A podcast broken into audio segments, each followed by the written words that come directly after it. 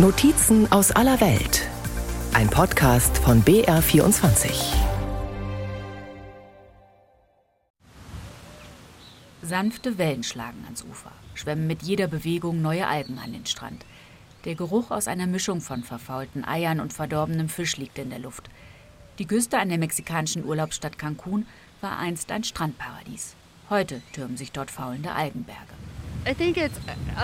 Ich denke, die Algen sind ein Zeichen. Es sagt uns, hier läuft etwas gehörig falsch. Satelliten zeigen das ganze Ausmaß des Phänomens. Ein gigantischer Algengürtel erstreckt sich über 8000 Kilometer von der Karibik bis nach Afrika. Ähnliches spielt sich anderswo ab mit anderen Algen, in der Bretagne, der Ostsee, Portugal, Alaska und vielen anderen Küsten. Ich denke, dass es zu verstehen ist als ein Zeichen dafür, dass die Selbstreinigungskräfte auch der Ozeane irgendwann mal erschöpft sein werden. Der Begriff Algenblüte ist nur eine Metapher. Algen blühen nicht. Algenblüte bezeichnet lediglich ein explosionsartiges Algenwachstum, so wie es sich an der mexikanischen Karibikküste immer häufiger abspielt. Die blau-weiß gestreiften Liegestühle einer Strandbar in dem kleinen Urlaubsort Puerto Morelos, rund eine Autostunde von Cancun entfernt, sind fast alle leer. Ein US-amerikanisches Paar aus Detroit schlürft Margarita zum Sonnenuntergang am Strand. Die beiden lassen ihren Blick in die Ferne schweifen, über die braune Suppe vor ihnen hinweg, dorthin, wo das Wasser noch türkisfarben funkelt. Wir mögen diesen kleinen Ort sehr und würden es schlimm finden, wenn die Menschen hier durch die Algenplage ihre Lebensgrundlage verlieren würden. Die Braunalge, das sogenannte Sargassum, ist für die Region kein neues Problem. Und grundsätzlich gehört die Braunalge in hiesige Ökosysteme Sie bietet Krabben, Fischen oder Schildkröten einen Schutzraum. Doch etwa seit dem Jahr 2011 gerät das Algenwachstum außer Kontrolle, erklärt Brigitta von Tussenbrück. Sie ist Biologin am Meeresforschungsinstitut der Universität in Puerto Morelos. Die Algen würden gedüngt von Nährstoffen, die vom Land kommen. Ein Grund ist natürlich die intensive Landwirtschaft und die damit einhergehende Abholzung.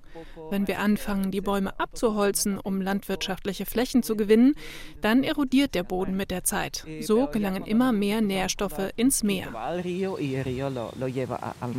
Tussenbrück meint damit nicht nur das Hinterland der mexikanischen Küste.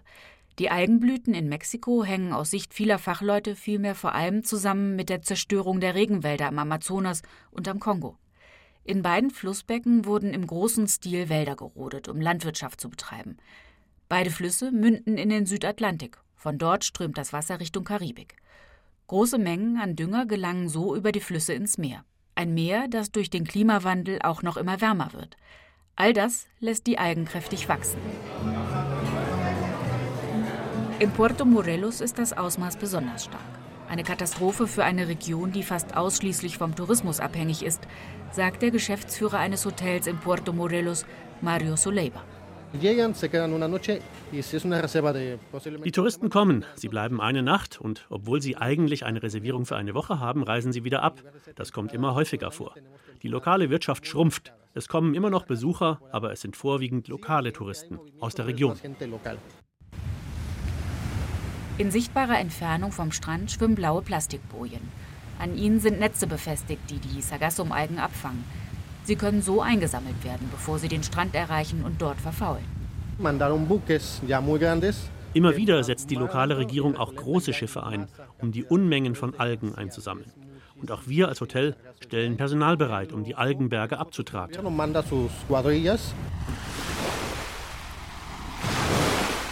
Was sind Algen? Es sind keine Pflanzen, jedenfalls nicht aus biologischer Sicht. Zwar betreiben Algen Photosynthese, genau wie Pflanzen, sie nutzen also Sonnenlicht, um zu wachsen, aber sie sind viel einfacher gebaut. Algen haben keine Wurzeln, keinen Stamm oder Stängel, das alles brauchen sie nicht, denn sie sind ja von Wasser umgeben. Was den Kieler Algenforscher Florian Weinberger besonders fasziniert, ist ihre Vielfalt. Wie viele Algenarten es gibt, weiß niemand so genau, geschätzt wird ihre Zahl auf rund 400.000. So haben wir heute im Meer eine äh, genetische Diversität von Algen, die viel größer ist als die von Landpflanzen, weil die einfach älter sind und sich im Laufe der Zeit viel weiter auseinanderentwickeln konnten. Neben den Makroalgen, das sind die, die man in die Hand nehmen kann und die sich an den Stränden sammeln, gibt es die einzelligen Mikroalgen. Sie sind nur unter dem Mikroskop sichtbar. Das ist das sogenannte Phytoplankton. Algen sind an sich gut und wichtig. Sie produzieren mehr Sauerstoff als alle Regenwälder der Erde zusammengenommen. Sie binden CO2, ohne sie gäbe es in der Atmosphäre viel mehr Treibhausgase, und sie bilden die Basis der Nahrungskette im Meer. Das Problem sind die immer häufigeren Algenblüten. Kleine, einzellige Algen, die so stark wachsen, dass sie eine grüne Schleimschicht auf der Meeresoberfläche bilden, oder Makroalgen, die zu riesigen Teppichen zusammenwachsen und an die Küsten gespült werden, wie das Sargassum in der Karibik. In Puerto Morelos rücken morgens kurz vor Sonnenaufgang die Bagger an, sowie Männer und Frauen mit Mistgabeln bewaffnet um die Algenberge abzutragen und für die Touristen ein bisschen der karibischen Instagram-Idylle wiederherzustellen. Doch über Nacht wachsen die Algenberge wieder. Eine nicht endende teure Sisyphusarbeit. Vor allem, auch wenn das Sargassum aus dem Sichtfeld der Urlauber entfernt wird, weg ist es damit noch nicht. Es werde nur irgendwo anders hin entsorgt. Oft unkontrolliert, meint Anke Schneider. Als Projektleiterin der Gesellschaft für internationale Zusammenarbeit GITS berät sie die lokale Regierung vor Ort. Nach wie vor fehle es an Regeln, wie das Zeug zu entsorgen ist. Die seien aber dringend notwendig. Da es auch viele toxische Substanzen enthält und nicht einfach in den nächsten Wald geschüttet werden darf oder am Strand auf große Berge aufgetürmt werden sollte, weil es halt einfach anfängt zu, zu stinken, zu verrotten und umwelt- und gesundheitsschädlich im Endeffekt auch ist. Eine verwesende Sargassumalge kann beim Menschen Hautreizungen und Ausschlag auslösen, auch können beim Verrotten chemische Verbindungen freigesetzt werden, die schädlich für das Leben im Meer sind, aber auch an Land das Grundwasser vergiften können, bestätigt Florian Weinberger. Ein Problem mit denen ist, dass die bestimmte Metalle akkumulieren, zum Beispiel Arsen. Wenn jetzt große Mengen von Algen, die dieses Arsen über den ganzen Ozean verteilt aufgenommen haben, irgendwo zusammengetragen werden und dann am Strand angespült werden und dann da verwesen, dann werden die Inhaltsstoffe natürlich freigesetzt und damit auch dieses Arsen. Andere Algenblüten sind noch gefährlicher. Vor allem die einzelligen Mikroalgen können Nervengifte freisetzen, die wiederum reichern sich dann in Fischen und Meerestieren an, die sich von den Algen ernähren. Muscheln und Krabben zu essen, die damit kontaminiert sind, kann zu Lähmungen führen, sogar tödlich sein. Solche Algenblüten treten zum Beispiel seit Jahren vermehrt vor der Küste Alaskas auf. Dort handelt es sich um Dinoflagellaten. Bei einer Algenblüte setzen sie Saxitoxin frei, eine Substanz tausendmal giftiger als der Nervenkampfstoff Sarin. Giftige Algenblüten treten auch in Binnengewässern auf. Ein bekanntes Beispiel ist das massenhafte Fischsterben in der Oder 2022. Wochenlang war spekuliert worden, ob eingeleitete Industriegifte die Fische getötet haben bis Gewässerproben und Satellitenaufnahmen Klarheit brachten. Das massenhafte Fischsterben in der Oder haben eingeleitete Salze, gefolgt vom starken Wachstum einer giftigen Alge, ausgelöst. Das zeigt ein Bericht des Umweltbundesamtes. Die große Frage ist jetzt, nehmen Algenblüten weltweit zu? Es sieht so aus. Zwei Nature-Studien von 2023 zeigen erstens, die Ozeane sind in den letzten 20 Jahren grüner geworden, weniger blau. Und zweitens, Algenblüten an den Küsten treten weltweit um 60 Prozent häufiger auf als noch vor 20 Jahren und sie dehnen sich immer weiter aus. Natürlich kann man inzwischen über Satelliten solche Sachen quantifizieren. Für Plankton findet es systematisch statt, aber für Makroalgen ist es eigentlich immer noch in der Entwicklung. Das heißt, was in Gegenden wie, sagen wir mal, Afrika oder Südostasien passiert, das ist viel weniger bekannt.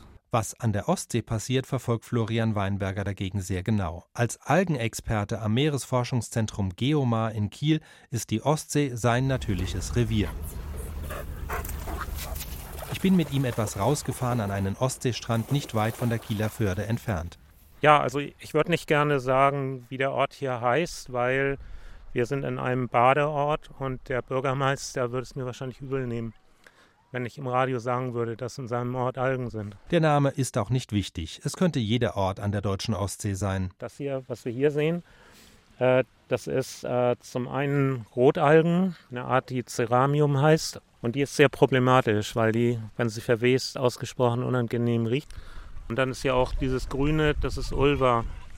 Und Ulva ist äh, bekannt als eine Problemart. Ulva ist ein besonderer Fall. Die Alge heißt auch Meersalat, man kann sie essen und sie wird mancherorts sogar in Aquakultur gezüchtet.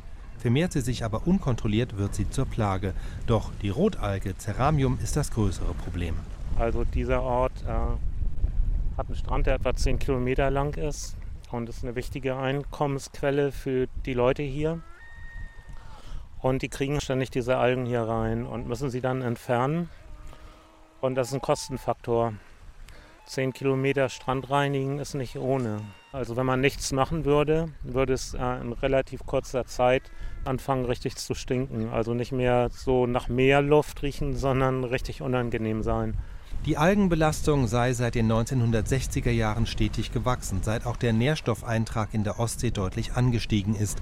Gleichzeitig hat sich die Ostsee sehr stark erwärmt, um anderthalb Grad in den letzten 50 Jahren. Das ist dreimal so viel wie andere Meere.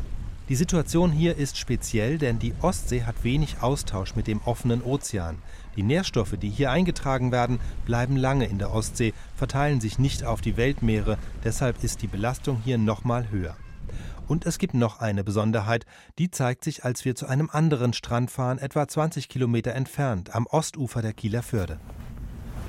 Von weitem betrachtet ein ähnliches Bild wie beim ersten Strand. Die angespülten Algen bilden einen breiten braunen Saum kurz vor der Wasserlinie. Also ein bisschen ist hier. Bei genauerem Hinsehen setzt er sich auch hier aus zwei verschiedenen Arten zusammen. Aber es sind diesmal andere. Das eine ist der Blasentang. Das sind die großen Algen mit den eingeschlossenen Luftbläschen, die Kinder gerne mal zerdrücken. Diese Gasblasen halten die Alge an der Wasseroberfläche, sodass sie über weite Strecken treiben kann. Verschlungen mit dem Blasentang sehen wir eine zweite Art. Sie besteht aus dünnen, langen Fäden. Das ist diese ganz feine, fädige, die Sie da ja auch im Wasser sehen. Das ist Pilaiella littoralis. Wenn die irgendwo günstige Bedingungen findet, dann kann sie sich explosiv entwickeln. Und in dem Moment, wo die Nährstoffe nicht mehr vorhanden sind, kann sie dann aber auch sehr schnell wieder absterben. Bakterien zersetzen dann die vielen toten Algen, das zehrt Sauerstoff aus dem Wasser. Wir haben beispielsweise im Spätsommer mittlerweile eigentlich jedes Jahr gewisse Fischsterben hier.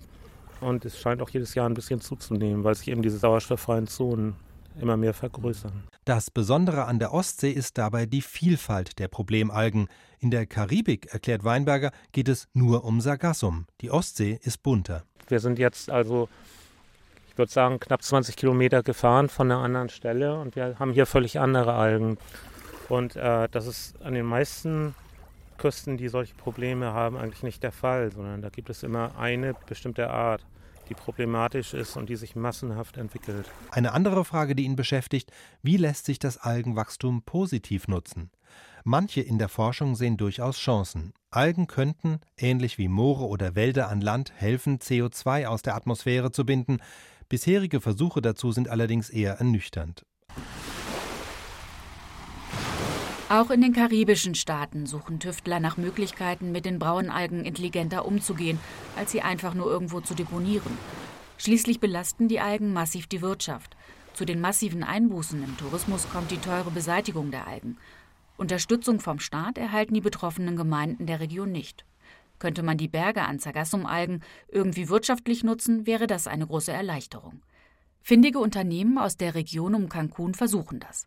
Im Industriegebiet südlich von Cancun hat Hector Romero auf 2000 Quadratmetern eine Halle gebaut, durch die sich ein Fließband schlängelt. Dort stellt seine Firma Dianco aus den Algen, die es zur Hochsaison im Überfluss gibt, Biodünger her. Die Idee ist etwa 2017 entstanden. Damals wurde in Quintana Roo massenhaft Sargassum angeschwemmt. Wir haben viel Forschung betrieben und haben uns dann irgendwann entschlossen, uns auf Biodünger zu konzentrieren. Seit einem Jahr schleust Romero nach eigenen Angaben täglich bis zu 60 Tonnen Braunalgen durch seine Fabrikhalle.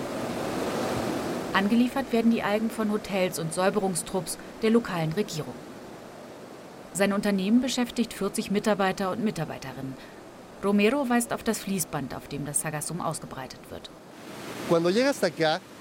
Wenn es hier ankommt, wird es mit diesen 17 Walzen gepresst.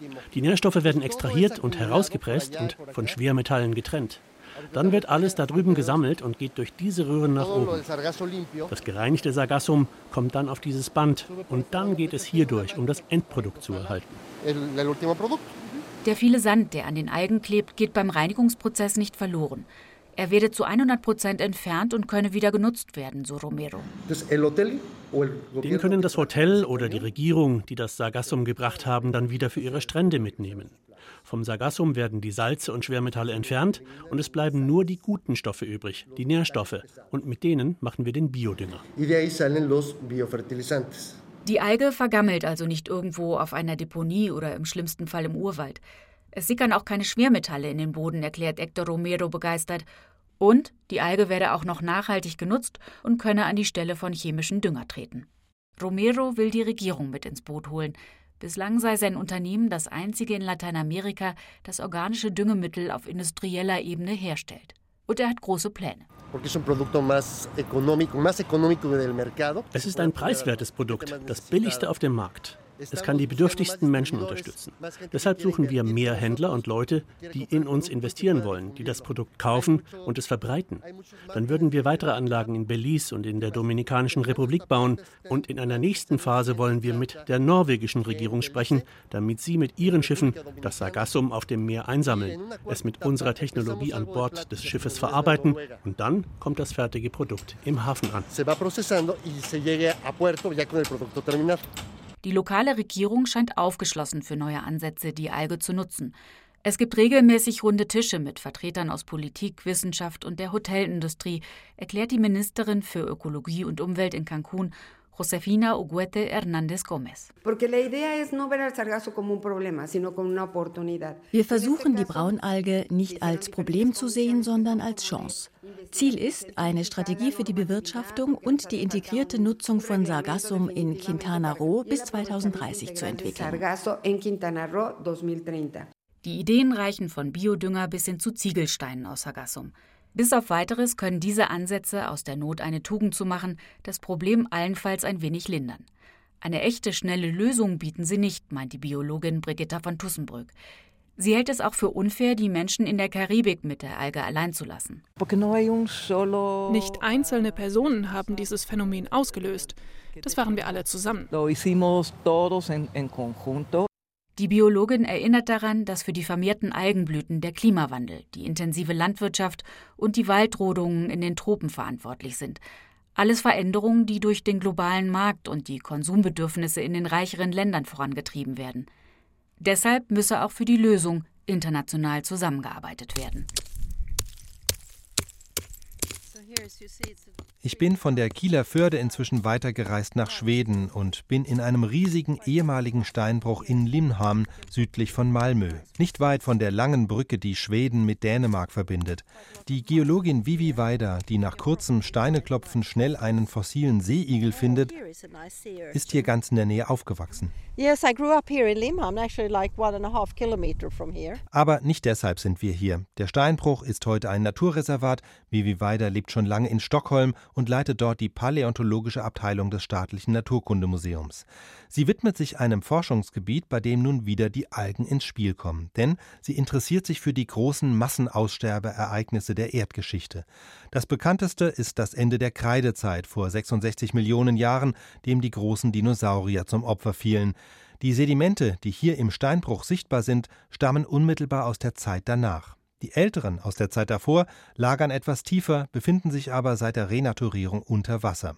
Und zwischen den beiden Erdzeitaltern, also der Kreidezeit vor dem Aussterben und dem Paläogen danach, gibt es eine dünne Grenzschicht. When I did my studies als ich früher hier geforscht habe, war die Grenzschicht noch zugänglich und wir hatten die Sedimente aus der Zeit des Dinosauriersterbens hier an der Basis des Steinbruchs.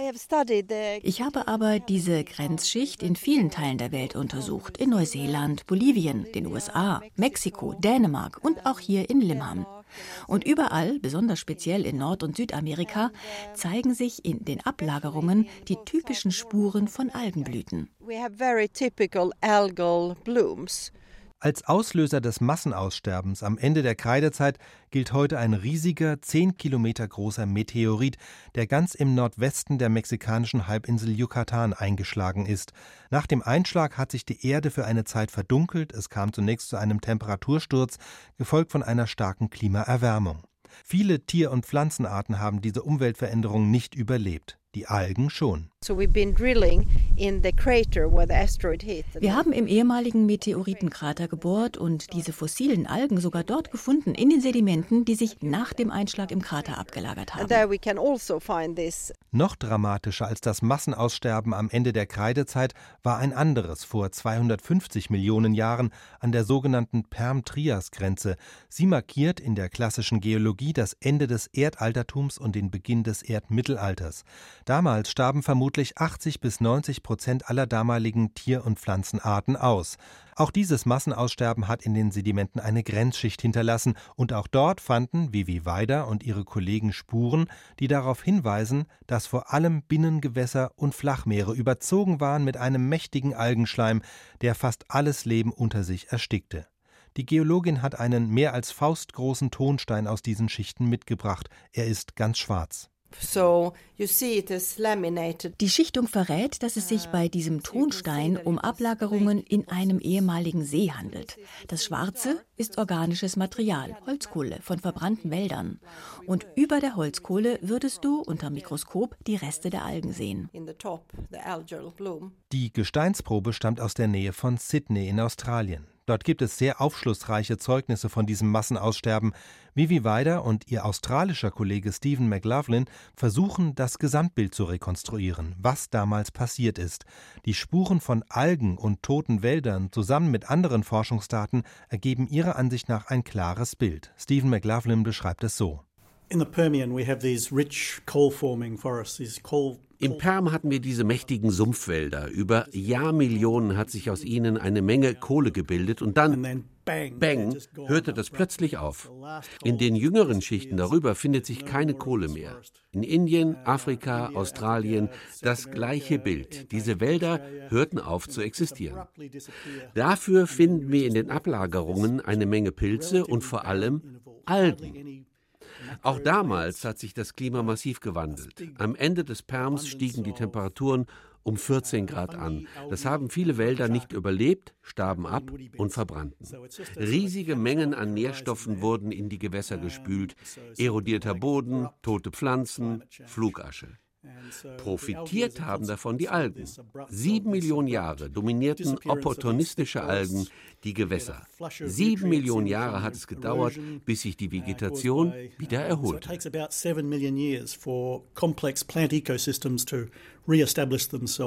Fazit? Fast immer, wenn in der Erdgeschichte die globalen Ökosysteme zusammenbrachen und Tier- und Pflanzenarten reihenweise ausstarben, finden sich Hinweise auf massive Algenblüten. Doch was hat das nun mit heute zu tun? Aus Sicht von Vivi Weider gibt es bemerkenswerte Parallelen. Yes, totally. So it really mirrors. Uh, ja, total. Auf gewisse Art ahmen wir nach, was bei früheren Massenaussterbeereignissen geschehen ist. Wir bringen massenweise Nährstoffe in die Gewässer ein, diesmal vom Land durch die Überdüngung. Wir emittieren Treibhausgase in die Atmosphäre, erwärmen die Erde und holzen Wälder ab oder setzen sie in Brand. Und auch heute beobachten wir einerseits ein Massenaussterben und parallel dazu die Zunahme von Algenblüten. Also uh, Zwar sind wir noch lange nicht dort, wo die Welt am Ende des Perm oder der Kreidezeit war, aber die Entwicklungen beim Klima und der Biodiversität gehen in die gleiche Richtung.